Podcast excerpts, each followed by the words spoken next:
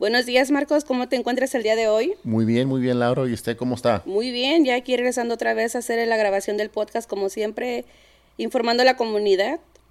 Así es, así es. Y pues estamos aquí este sabadito y tenemos a un invitado especial. Muy bien, muy bien. Así, eh, invitamos a, al abogado Edgar López que nos acompaña esta mañana y tenemos el placer y el honor de que nos acompañe en este día tan especial como todos los podcasts que realizamos. Sí, gracias, gracias Edgar por acompañarnos hoy en este día. Este, estamos con gusto y te creo que vamos a tener muchas preguntas para, para usted hoy este día. Muchas gracias, buenos días, gracias a todos, gracias a todos que nos están este, sintonando y escuchando. Estoy muy contento de estar aquí con ustedes. Gracias, gracias por aceptar la invitación. Eh, como lo mencionamos, este foro es para informar a la comunidad. Eh, muchas de las personas no conocen de los servicios legales y pues ahora quisimos tenerte de invitado para que nos ayudes a informar a la comunidad cómo hacer los trámites de testamentos y pues compartir tu conocimiento con nosotros y la comunidad. Así es, así es. Muy bien, Edgar, este, gracias por acompañarnos. Este, cuéntanos un poco de ti, dónde naciste, dónde trabajas. Sí, claro. Este, pues ah, yo nací en Los Ángeles, uh, ahí es donde crecí y de ahí nos movimos a, a Boma, más hacia el Inland Empire y nos movimos como cuando tenía 12, 13 años y, uh, y fui a la high school en Boma y después uh, fui al colegio en Cal State San Bernardino y de ahí me fui a la Universidad uh, de Derecho, a California Western School of Law en San Diego y ahora estoy trabajando en, este, en Banning en Inland Empire. voy a corte en San Bernardino, Riverside, Los Ángeles y soy licenciado para poder practicar ley en todo California. Ah, pero, pero sí, aquí, aquí vivo, aquí en Inland Empire. Ok, muy bien, muy bien. Entonces, uh, ¿en, qué, ¿en qué field trabajas en, dentro de las leyes? Sí, pues cuando uno va a la escuela de ley puede practicar muchos tipos de ley, ah, incluyendo familia, civil, criminal, pero pues hay mucha, mucha diferente ramas y áreas que se pueden que se tienen que saber.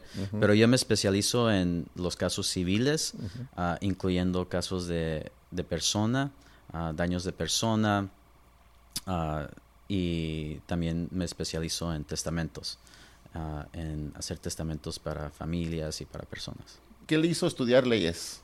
Sí, pues cuando yo primero fui a la escuela undergrad, al bachillerato, mis papás tienen un negocio de camiones, así que yo siempre quería pues estar en el negocio. Mi hermano había ah, estado también en el negocio de camiones, así que yo fui con el deseo de pues estudiar negocios.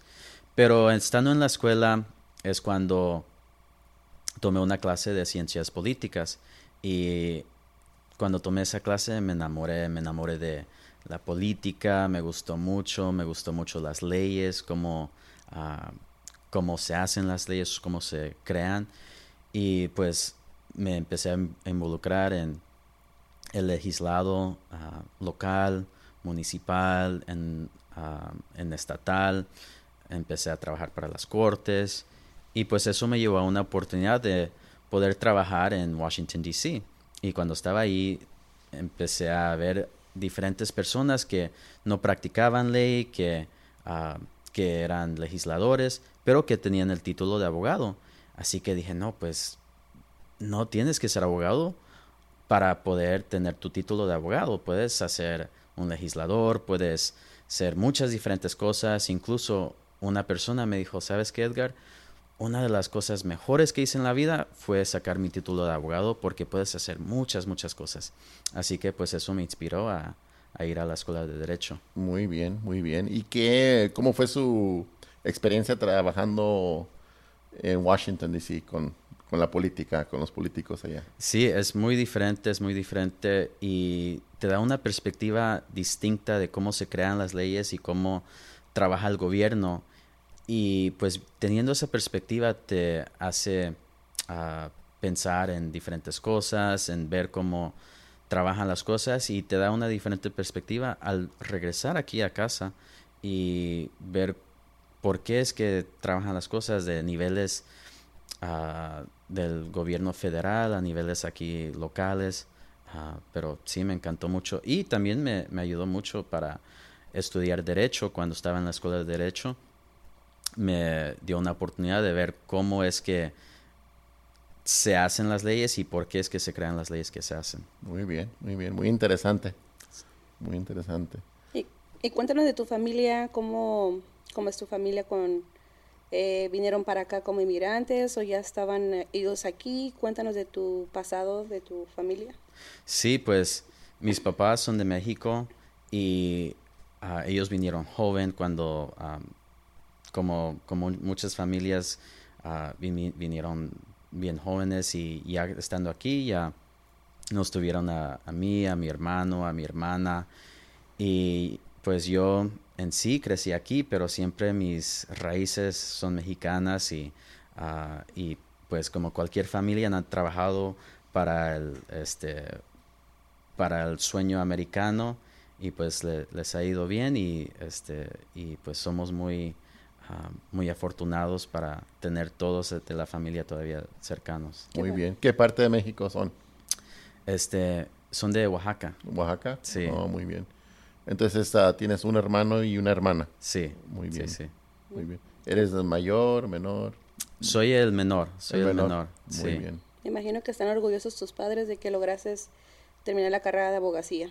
Sí, son, están muy orgullosos porque pues incluso cuando yo fui a la escuela de abogado, yo dije, pues va a haber mucho latino, o tal vez este, o tal vez no haya nadie. Y la verdad es que no hay mucho latino en la escuela de abogado.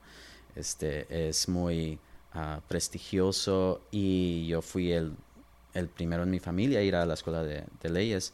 Así que este, están muy orgullosos y hasta incluso cuando yo fui a la escuela, uh, muchas veces pues tus padres te dicen, échale ganas, Uh, tú puedes, mm. pero pues ellos no tienen la experiencia o no saben cómo es estar en la escuela pues de abogados. Uh -huh. Y cuando estaba ahí, habían otros de mis uh, otros estudiantes que hablaba con ellos y les decía, oh, pues, ¿qué te hizo venir a la escuela de, de derecho? Y me decían, no, pues mi papá es abogado, mi mamá es abogada, Mm. mi papá es, este, es juez, mi mamá es uh, fiscal. Y pues miraba eso y dije, wow, cómo hay una distinción entre la comunidad latina donde no tenemos ese apoyo y pues uh, más bien sí tenemos el apoyo pero no tenemos esas experiencias de uh -huh. tener a gente y, y, muchos latinos o gente que conoces que van a la escuela de derecho. Sí sí. Ya ya cambiaste la trayectoria de tu familia de aquí para adelante. Sí exactamente ya tú vas a poder uh, pues contar tus experiencias a tus hijos, sí. sobrinos, sobrinas. Sí, exactamente. Muy bien, muy bien. Qué bonito. Y esto que comentas de que tuviste la experiencia en Washington y cómo las, las leyes cambian y te ayudan, eso pues eh, que lo has adop adoptado en tu profesión es lo que has ido ejerciendo últimamente, ¿no? Sí, exactamente. Qué bueno. Y entonces el área civil, eh, ¿qué es lo que ejerces? Eh, en tu negocio, en tu oficina, porque tienes tu propia oficina también. Sí, exactamente. Tengo mi propio, uh, mi propia oficina y pues tomo diferentes casos de daños a la persona, incluyendo accidentes de carro, este, si alguien se cae en una tienda, cosas así. Incluso también, este, uh, como mencioné, también trabajo en el área de testamentos, en cómo crear un testamento, en, uh, en por qué se necesitan testamentos y pues lo que miré es que la comunidad latina en realidad pues um, no hay mucho abogado que pueda explicar qué es un testamento o por qué es que se necesitan los testamentos. Así que hablando español viniendo de una familia hispana dije pues es un área que miro una necesidad y que pienso que pudiera ayudar a la comunidad latina. Muy bien muy sí. bien y tocas un punto muy importante de que sí, es una necesidad, porque creo que todos lo necesitan. Sí, exactamente. Pienso que, pues, cuando uno viene a este país, vienes a un país donde las leyes son diferentes. Incluso cuando yo fui a la escuela de ley, era un mundo totalmente nuevo donde no sabes nada, donde las leyes ah, son diferentes de donde uno viene y pues en eso pues te da una oportunidad de ah, siendo abogado me da una oportunidad de poder informar a la comunidad, decirles las diferentes tipos de leyes ah, y las diferentes oportunidades que hay, eh, que hay para poder este ah, para poder mejorar tu futuro o hacer cosas que se necesitan hacer. Muy bien. Y para la gente que nos está escuchando ahorita por medio de podcast, que esté en su casa o en su carro, ¿quién ocupa un testamento? Sí. Pues principalmente, ¿qué es un testamento? Hay que empezar en qué es un testamento. Okay. Un testamento es un documento que se crea para cuando una persona fallece y para poder decir, pues, ah, cómo es que quieren que su propiedad pase a sus heredores. ¿Y por qué se necesita eso? Porque si no tienes un testamento, normalmente propiedades pasan por la corte. ¿okay? Entonces eso se llama probate court. Y cuando vas a corte, este, la corte es quien está decidiendo cómo se mueven las propiedades. Y claro, depende en cuánto cuánta propiedad tienes, depende en qué de grande está tu... Ah, ah, depende en qué de grande están tus propiedades, cosas así. Pero por la mayor parte, yo diría que la mayoría de la gente necesita testamento. Ok, muy bien. Entonces, ah, ¿quién ocupa un testamento? Este, gente que tiene bienes, que no tiene bienes. Nada de lo que estoy diciendo aquí es consejería legal estoy dando información general para informar a, la comunidad. El testamento se usa cuando tienes propiedad y la quieres pasar a tus herederos. ¿okay? Cuando uno fallece, quieres poder decir a quién se está pasando esa propiedad. Si es a tu familia, si es a tu esposa, a, tu, este, a tus hijos, o si es a una organización que la quieres pasar. Entonces el testamento es tú diciendo, ahorita mientras que estás viviendo, qué es lo que va a pasar con tus propiedades. Ok, muy bien. Y si no hay bienes, si no hay casa, ¿se ocupa un testamento? Pues normalmente la mayoría de la gente tiene propiedades o si no tiene propiedad, tiene aseguranza de vida o tiene algo. No siempre se necesita un testamento, pero si no tienes testamento, si tienes propiedad chica o no tienes mucha propiedad, entonces sí puedes crear lo que le llaman un will o deseos de vida y este y eso lo puedes crear, pero eso va a ir a la corte y la corte va normalmente a decidir pues qué es lo que pasa con la propiedad con basado en tus documentos que tú has hecho mientras tu vivienda. Eso lleva me lleva a un punto muy interesante porque digamos, si tienes una propiedad que sea una casa, un negocio, cosas así. Entonces, ah, y no tienes un testamento, entonces la corte es quien va a decidir, pues, qué es lo que pasa. Si no tienes nada, si uno fallece sin tener ningún documento, entonces va a la corte ah, en general y la corte es quien decide, pues, qué es lo que pasa. Van tus herederos, van uh, creditors, a gente que les mm. debes dinero. Y a la corte divide pues todas las propiedades, dividen todo y se decide. Y esto depende en el estado donde estás. Aquí en California pues se llama probate court y ahí es donde se decide ah, qué es lo que pasa con esa propiedad. Muy bien. Muy bien. así que es recomendable mejor que se haga todo en vida, ¿no? Porque así como dices, ah, toman sus decisiones, se lo dejo a mi hijo, a mi esposo, a quien vaya a ser, ¿verdad? Sí, exactamente. Se, una horita de vida puede hacer las decisiones de lo que quieres que pase con tu vida. Ya cuando falleces, pues ya no puedes hacer esas decisiones. Ya no puedes decir, no, pues solo le quiero dejar esta propiedad a, a mis hijos o se la quiero dejar a, a mis amigos o no puedes ya no puedes decidir. Sí. exactamente. Una vez escuché un abogado que dijo que, que ya de muerto puedes controlar mejor a, a tus bienes, a tus familias, queden vivo. Es algo similar, ¿no? Porque deja uno su testamento y como que dices, oh, este ya es para ti, esto es para ti. Como que hay más control, ¿no? Sí, exactamente, hay más control. Y pues muchas veces la gente dice, pues, ¿por qué necesito un testamento si ya está mi esposa o si ya están mis hijos? Pero lo que yo he visto es que, pues, aunque uno no piense que pase, pues tú estás protegiendo a tu familia de esas peleas, de que tal vez un hijo diga, pues ¿por qué me dejaste a mí más que a mi, a mi otro hermano? O ah, digamos, si hay otro hijo que tal vez salga, él también, este, ah, que no estaba involucrado en la familia, también él va, a ir a, la corte y va a decir, pues me, pertenece una parte de, de, ah, de las propiedades a mí. Así que, pues, es una protección para tu familia. Muy bien.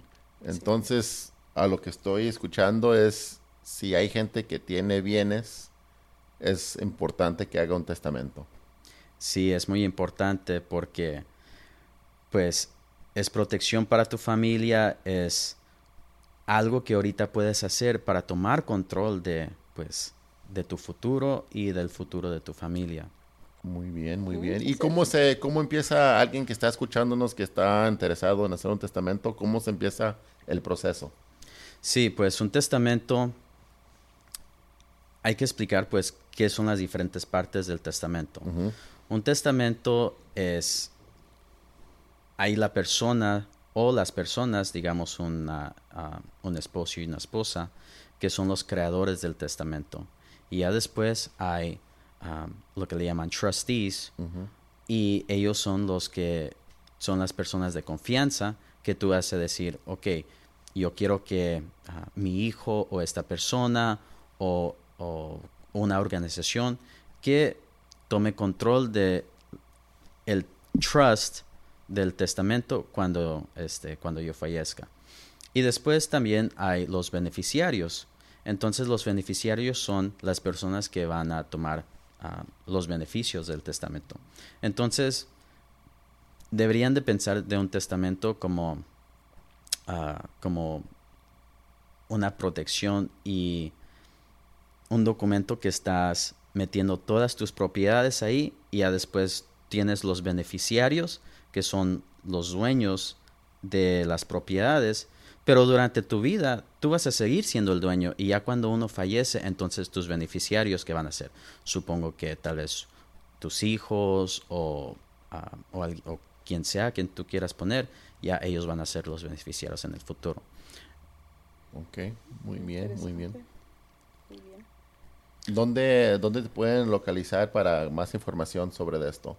Sí, pues me pueden llamar al 951-623-7776 es mi número, mi número personal y este, siempre estoy dispuesto a hablar con quien sea, quien tenga más preguntas o quien quiera este, hablar de cómo crear un testamento, hacer cosas así. Muy bien. Y también tienes una oficina, ¿verdad? Sí, tengo una oficina este, aquí en el, en el Inland Empire, eh, en Banning. Este, y si me quieren visitar o si quieren hacer una consulta por teléfono, por video, podemos hacer eso. ¿Cuál es la dirección de tu oficina en Banning? Es 132 West Ramsey Street, Banning, California, 92220. Mm, perfecto, muy bien. Y la ventaja de esto es que pues hablas español y pues así les puedes explicar mucho mejor a, las personas cuando te llamen, porque eh, muchas personas que me llaman, este, pues no teníamos un abogado, todos los que conozco hablan inglés. Y qué bueno que hablas español porque mira. Sí, exactamente. Algo que sí quería mencionar es que por ejemplo, ustedes, ¿pudieran decir que ustedes son herederos ahorita? No. ¿No? No. Ok. ¿Qué es un heredero? Para mí, yo a mí me gusta pensar en la historia, este, yo pienso que muchas veces, pues, ah, la, Biblia, la Biblia nos puede dar ejemplos que ahorita podemos usar. Por ejemplo, relacionado a los testamentos. Ah, si han oído de la historia del hijo pródigo. Sí. El hijo pródigo en la, en la Biblia habla del padre que es el, ah, que tiene muchos bienes, muchas raíces y tiene negocios y el hijo viene y le dice, padre, quiero toda mi herencia ahora que estás vivo. Y el padre dice, pues si lo quieres, pues te lo doy y se lo da, le da a su hijo lo que le pertenece su, su herencia. Y el hijo va y vive su vida y hace todo lo que quiera y después regresa. Pero algo importante de esa historia es que cuando el padre le dio al hijo la herencia y cuando el hijo se la pidió, uno no es heredero hasta que fallece la persona. ¿Sí?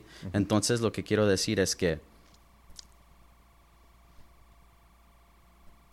nosotros como personas solo somos herederos cuando fallece la persona y después nos da a, nosotros nuestra propiedad.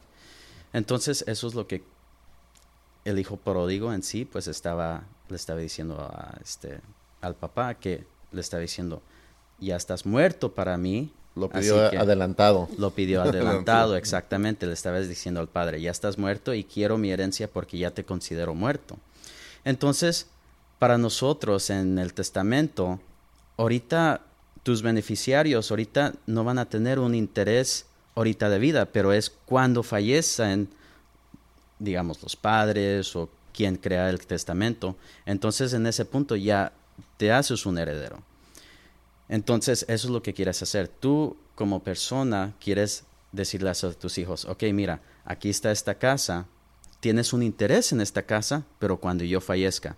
Lo que ahora en día miro mucho es que hay muchas familias que les dicen los hijos, ok, padre, dame la casa ahorita para proteger, a la, para proteger la casa y me haces la transferencia ahorita de vida. Una vez tuve un caso donde ah, una señora le dio la casa a la hija y la puso en el título de la propiedad. Y la hija quiso vender la casa y la madre le dijo, no, pues no vendas la casa, todavía vivo aquí. Y la, y la hija dijo, no, pues tú ya me diste la casa, yo ya soy la dueña de la propiedad, yo estoy en el título de la propiedad. Y le dijo a la mamá, pues voy a vender la casa y pues haz lo que tengas que hacer. Entonces, ese es un problema porque ahí es como el hijo pródigo, porque le dio la casa durante su vida, que no le debería de haber hecho, haber hecho eso.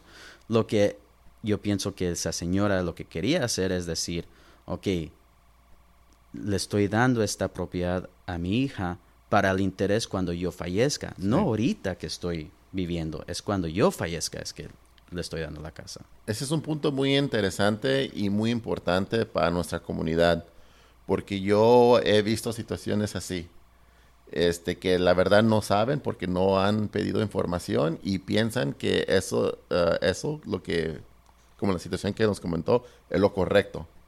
Y pues diferentes situaciones que es correcto uno no sabe, ¿verdad? Pero por lo menos no se enteró de qué, cómo debe de ser un testamento o para qué es. Sí, exactamente. En ese caso que acabo de dar el ejemplo, la señora en sí quería darle la casa a la hija cuando ella fallezca. Correcto. Y pienso que la comunidad o la señora no sabía, dijo, no, pues yo pienso que tal vez tenía confianza en la hija o no pensaba que le iba a hacer eso la hija. Y pues tal vez esa sea una situación que no sea normal, pero para protegerte, para proteger a la persona y para proteger a los hijos, la forma correcta de, cómo lo debería de haber hecho es poner la casa en el testamento y darle a la hija un interés cuando ella fallezca, que sería como una beneficiaria. Correcto.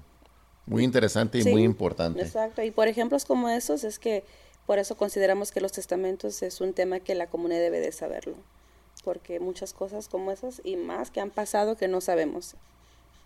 Sí, exactamente. Sí. Sí. So, si está escuchando este, este podcast y tiene bienes, yo pienso que es bueno que por lo menos pida información para que sepa qué, qué opciones tiene. Exactamente. Para que sepan que su familia está protegida. Sí. Sí, exactamente. Algo también muy importante de los testamentos que deberían de saber es que un testamento lo pueden pensar como, como una sombría, sí. Un testamento es una sombría que protege a todo lo que está dentro de, o más bien abajo de esa sombría. Así que si tiene ah, una propiedad, o si tiene múltiples propiedades, o incluso si tiene un negocio, o si tienen ah, vehículos, o todo, todo se mete bajo el testamento. Todo lo que tú quieras poner es debajo del testamento. Y ya después tú dices, ok, toda esta propiedad la quiero pasar a mis hijos o quiero pasarla a cierta persona. Pero también ah, protege como uh, de vida, ¿eso sí o no? Sí, sí. Como les explico, un trust es un documento donde tú puedes poner todo lo que tú quieras, ¿ok? Entonces es, tú puedes poner uh, aseguranzas de vida, puedes poner propiedades, todo lo que esté a tu nombre, puedes poner ah, ah, intereses que tengas, digamos, si tienes pensions o lo que tú quieras, lo puedes poner, pero pues ahí sí hay diferencias, ahí sí tienes que ver la ley, depende en la situación, depende en la persona, qué es lo que quieras poner, si estás casado, si no estás casado. Ah, entonces dependen en cada situación. Pero sí, en, si tú quieres poner cosas en, tu testamento, puedes poner lo que, lo que tú quieras. En sí, el testamento lo que estás haciendo es que, es que estás haciendo una, uh, una legacy. Okay. Estás creando algo para que tus hijos, para que tus herederos puedan decir, ok, aquí está todo y ya, este, y ya ellos pueden hacer, pues tú dices qué es lo que quieras que hagan con, tu, con todas tus propiedades. Algo también que es muy importante es que si hay algo, por ejemplo, si el día de hoy uno crea un testamento y digamos en cinco años uno compra una propiedad o ah, compra ah, algo separado que quieres incluir en el testamento, hay algo que se llama un pour over will. Lo que eso es es un deseos de última vida o más bien deseos que tú dices, cualquier cosa que no está incluido en el testamento, quiero que sea incluido en el testamento. Mm.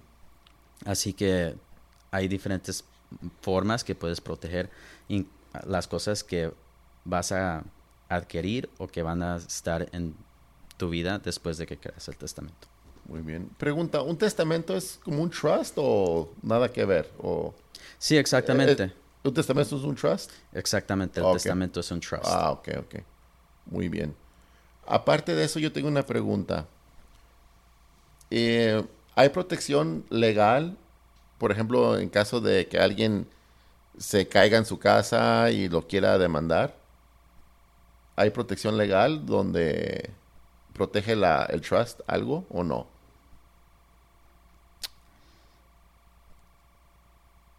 Si te estoy entendiendo bien, si creas un trust o un testamento, si eso te protege de daños a ti o que te... O que alguien quiera demandar. Quiera demandarte. Pues no es una protección, más bien que es... Van a tener que demandar al trust. Y tú siendo el que creó el trust o el testamento, ah, tú eres el beneficiario durante tu vida. Entonces sí van a demandar el testamento y van a poder adquirir las cosas que están en el, testamento. Pero en sí, pues para crear... Uh, una protección no, no es creado para crear una protección, pero es creado para poner todo en, en, ese trust. Es más como para los herederos, para que esté todo ya planeado el día que fallezca uno. Es para cuando fallezcas, pero también tiene beneficios ahorita.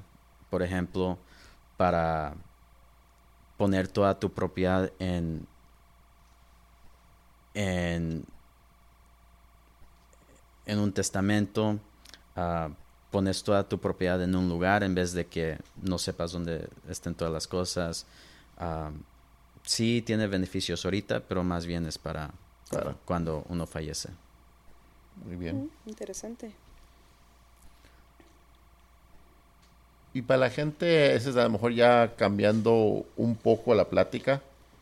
Para la gente que tiene como una casa o casas de renta, eh, para protección legal, para una demanda o algo, en esos casos, ¿qué sería mejor?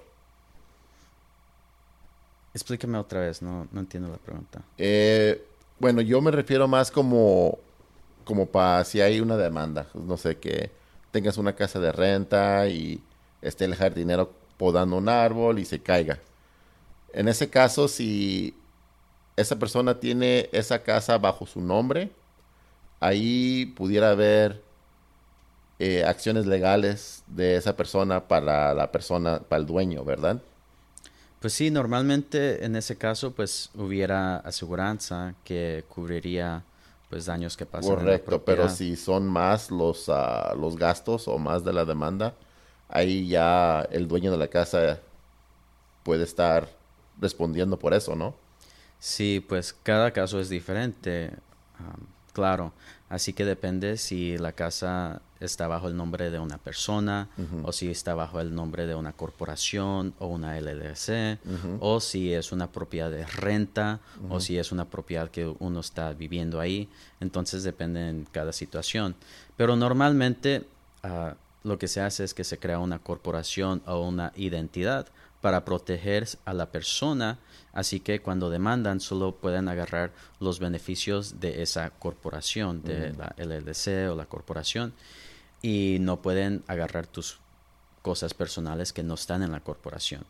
Generalmente, obvio que hay excepciones. Correcto. Pero sí, si está la propiedad bajo una corporación, entonces solo pueden ir en contra de la corporación. E, eso era mi pregunta. Entonces, para gente que sí tiene bienes o casas de renta, eh, es bueno tener algo más de protección legal, ¿verdad? Haciendo una corporación, una LLC, así como mencionó.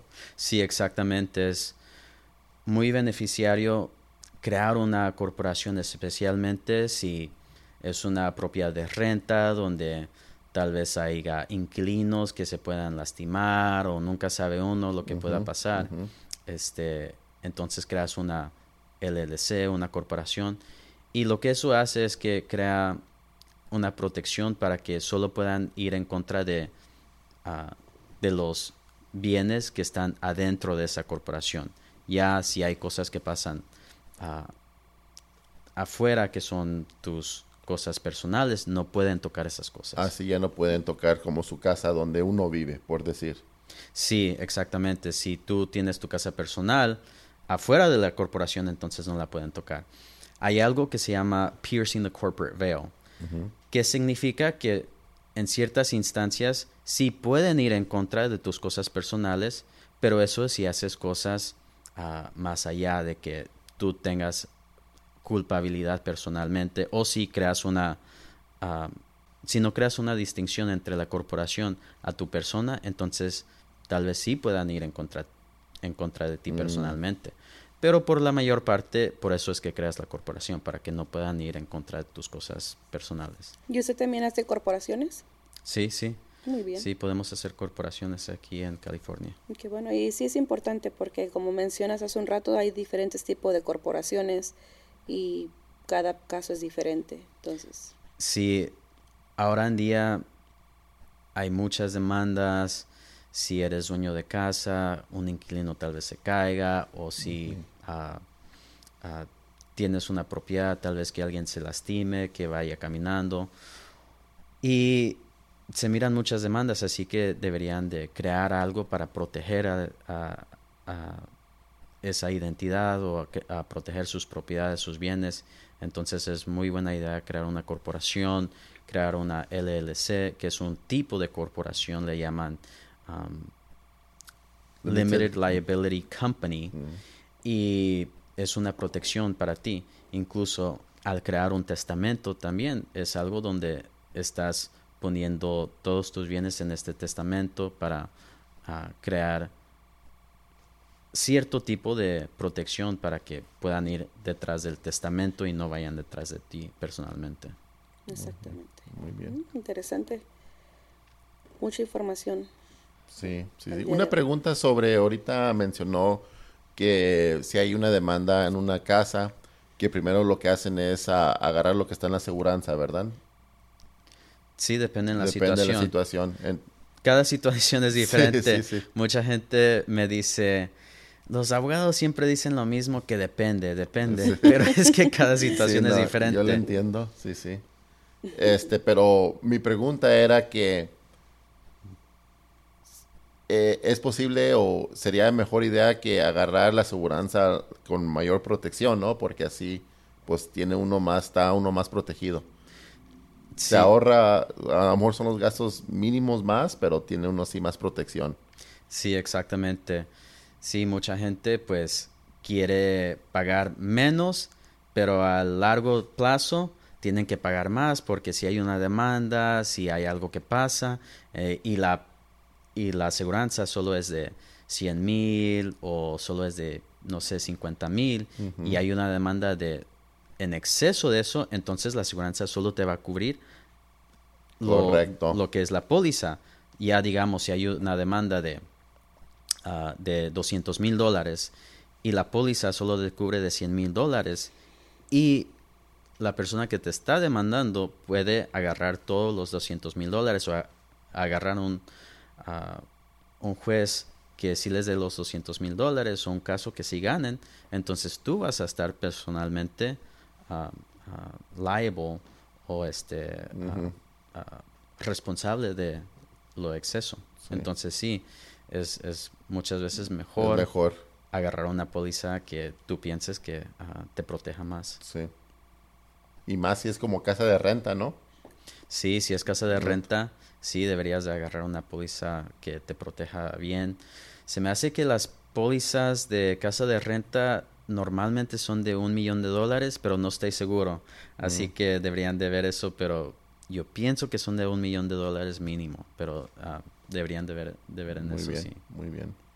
Y tengo otra pregunta, por ejemplo, las personas que están incapacitadas y ya no pueden tomar decisiones por sí mismas, en ese caso, ¿cómo se maneja o cómo funciona la ley en esa parte? O...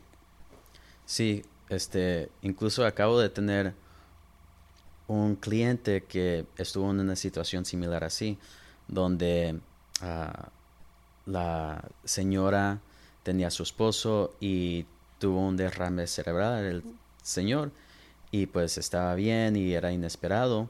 Y pues ahora que tuvo el derrame pues ya todavía no se ha, no ha fallecido pero pues todavía todo está bajo del, del señor. Así que pues qué se hace en esa situación si no hay un documento que diga que pues qué se tiene que hacer o qué es lo que quiere la persona entonces va a corte y es algo que se llama guardianship o conservatorship, que significa que la corte va a decidir a quién le va a detener la custodia o quién va a hacer las decisiones de esa persona. Entonces, incluso si es una, uh, uh, si es un, una persona que no puede hacer decisiones por ellos mismos, entonces la corte decide eso. Pero lo que se puede hacer antes de que lleguemos a ese paso es crear documentos para poder decir qué es lo que quiere hacer la persona por si en caso pasa algo así. Mm. Entonces, en ese caso se crean documentos que se llaman poder de abogado o healthcare directive. Healthcare directive se me hace que es traducido en um, directivo de salud, que sería pues un documento que dice, ok, si yo antes de que fallezca se tienen que hacer decisiones para mi vida, por ejemplo, Ah, si estoy en una posición donde ya no puedo, ah, ya no puedo hacer decisiones por mí mismo y el doctor tiene que hacer decisiones, si vivo, si me siguen en un estado de coma, uh, si, si se tienen que hacer decisiones de, de mi salud, cosas así, entonces uno ahí pone qué tipo de decisiones quiere uno que hagan las personas y puedes poner a quién quieres que haga esas decisiones. Si quieres que sea tu pareja, si quieres que sean tus hijos, ah, ahí es donde tú pones eso. Y eso, en este caso, hubiera protegido a la señora y al señor, porque si ya tuvieran ese documento, ya no tiene que ir a la corte a pedirle que la corte haga esa decisión. Ya ese documento es suficiente para poder decir, uh, que esos son los deseos de la persona. Ahora, esas son las decisiones de la persona en relación a su salud. Pero el poder de abogado son decisiones de la persona antes de que fallezca relacionado a todo lo demás, incluyendo finanzas, incluyendo qué quiere que haga ah, con ah, los negocios, cosas así. Así que muchas veces, pues, digamos, en esta situación que les, que les dije, el primer documento está relacionado a, la salud, pero la señora, pues, tenía que hacer decisiones, tenía que pagar la renta, tenía que pagar ah, el mortgage, tenía que pagar diferentes pagos, que todo está bajo el, el esposo y pues cómo se van a hacer esas decisiones. Ese documento, el poder de abogado, es quien le da el poder a la persona para poder decir, ok, si yo no puedo hacer decisiones por mí mismo relacionado a finanzas, a, diferentes cosas, entonces quiero que esta persona tome control. Y pues eso es parte de lo que también podemos crear, hacer y este incluimos eso en el paquete de testamentos, este entonces como por ejemplo en mi oficina yo preparo todos esos documentos, ah, preparo el testamento, preparo los deseos de última, de última vida, uh, el Healthcare Directive y el poder de abogado. Y este, para proteger a la persona completamente en caso de que algo pase antes de que fallezca y después de que fallezca, qué es lo que pasa con, con todas sus, este, sus bienes y raíces. Muy bien. Muy importante esa información. Y reafirmar, creo que el poder de abogado viene siendo en inglés que le llaman el power of attorney, ¿verdad? Sí, exactamente. Porque toda la gente lo conoce por el power of attorney. que, es un power of attorney? Es el poder de abogado, ¿correcto? Sí, exactamente. es, um, es el documento que pues le da la, el poder pues a otra persona que um, haga decisiones en lo que... Um, en finanzas o en lo que se, se necesita. Y bueno, y cuéntanos entonces las personas que te llamen a tu oficina, cobras por la consulta, es gratis para la comunidad, ¿cómo son tus consultas? Sí, mis consultas son gratis. Si me quieren llamar, si me quieren mandar un correo o si quieren hablar conmigo por teléfono, siempre estoy disponible. Y si no estoy disponible, me pueden mandar un texto y podemos platicar. Este, y pues Ah, siempre estoy disponible para ah, ayudar a la, a la, comunidad y aquí estamos. Mm, muy bien, perfecto. Qué bueno que nos uh, informas que es gratis para la comunidad y sin, te pueden llamar sin ningún compromiso para, para que pues informen sobre esos temas importantes que nos compartiste el día de hoy. Y ya habíamos considerado con Marcos que es muy importante esto de lo de los testamentos y bueno, y qué bueno que nos compartiste un poco de lo de eh, las corporaciones y cómo funcionan. Pero pues creo que se ocupan más detalles. Sí, exactamente. Pienso que muchas veces las personas pues se meten en línea, empiezan a buscar, pero las leyes siempre están cambiando o son diferentes basado en el estado o donde vives o a veces la gente me pregunta, pues puedo meter propiedad de México en mi testamento, ¿qué hago? Diferentes preguntas y pues si les puedo ayudar, siempre estoy dispuesto y me pueden llamar y les puedo ayudar o este sí estoy dispuesto a, ayudar a la comunidad. Muy bien. Muchas gracias. Y gracias por haber venido a compartir tus conocimientos con nosotros y la comunidad que nos escucha. Y pues esperemos que se contacten para cualquier duda que tengan. Sí, claro. ¿Y dónde, dónde se puede localizar la gente con usted para agarrar más información? Sí, claro, este, pues la mejor forma ahora en día es por teléfono. Siempre ah, estoy dispuesto a hablar con, con quien sea, si me llaman, si me mandan un texto. Ah, mi número es 951-623-7776, así que si se quieren comunicar conmigo, me pueden llamar, me pueden mandar un texto al 951-623-7776 y este, si les puedo ayudar, pues les ayudo, pero si no les puedo ayudar, pues los mando con otra persona que tal vez los pueda ayudar o que los pueda orientar, pero pues siempre aquí estamos para, para ustedes y para ayudar a la comunidad. Y recordar que la consulta es gratis. Sí, la consulta es gratis. Sí, porque así que... otros abogados cobran, así que llamen al abogado López para la consulta gratis. Sí, exactamente. Sí, yo lo que personalmente aprendí en, estos, ah, en esta grabación es que es muy importante si tienen bienes o no tienen bienes, por lo menos hablarle acá al señor Edgar para que sepan ah, cómo proteger a su familia. Creo que es muy importante porque nunca sabemos uh, qué días nos vamos de aquí y así para no dejar nuestra familia en problemas para que ya esté todo listo. Sí, y también yo creo que también lo que aprendí es de que no hay como uno dejar sus propios deseos y no un juez tomar las decisiones, ¿no? Y mejor que uno. Y también otra cosa, que nosotros que somos dueños de negocios, también hacer corporaciones. Hacer nuestra corporación y nuestro negocio para proteger todo esto. Sí, para la próxima, si quieren, hablamos más de protección de negocios, de corporaciones, de, de qué pasa en demandas, porque pues sí, como, como expliqué, hay muchas demandas hoy en día y pues si son dueños de negocios, cómo, cómo se pueden proteger y este, cómo es que se maneja un caso en, ese, en ese ejemplo. Y ese sería un tema muy importante porque mucha gente latina eh, empieza su pequeño negocio y luego se expanden y muchas de las veces desconocen esos temas. Entonces es muy importante para que nuestra audiencia esté al, al pendiente de nuestro próximo podcast y aquí el abogado nos va a acompañar con esos temas interesantes que aprendemos. Así es. Pues muchas gracias por escucharnos. Este, espero les vayan a gustar. Si conocen a alguien que quizás eh, este podcast uh, crean que les pueda ayudar esta información, comparten este video, este podcast con ellos para así ir creciendo la comunidad. Y pues ya más adelante si quieren saber más temas, este, nos pueden eh, mandar su solicitud para comentar otros temas que estén interesados, ya que vamos aquí con diferentes temas que hemos ido compartiendo. Así que eh, esperemos escuchar de sus comentarios también próximamente en las redes sociales. Así es, así es. Sí, muchas gracias Marco y Laura. Este, gracias por, por tenerme aquí. Fue un, un gusto estar aquí con, con la comunidad.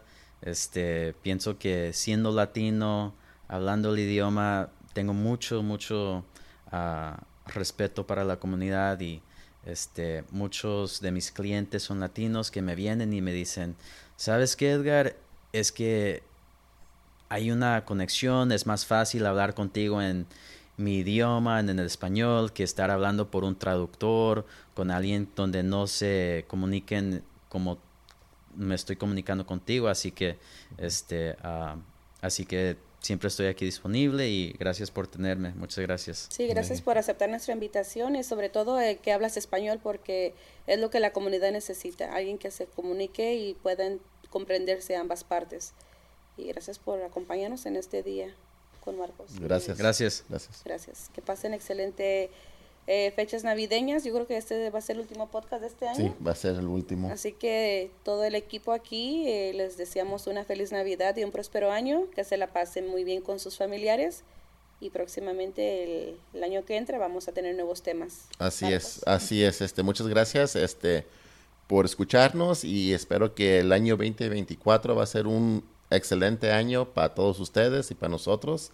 Este, estamos con muchas ganas para seguir dándoles información y pues gracias por escucharnos. Muchas gracias y felices fiestas a todos.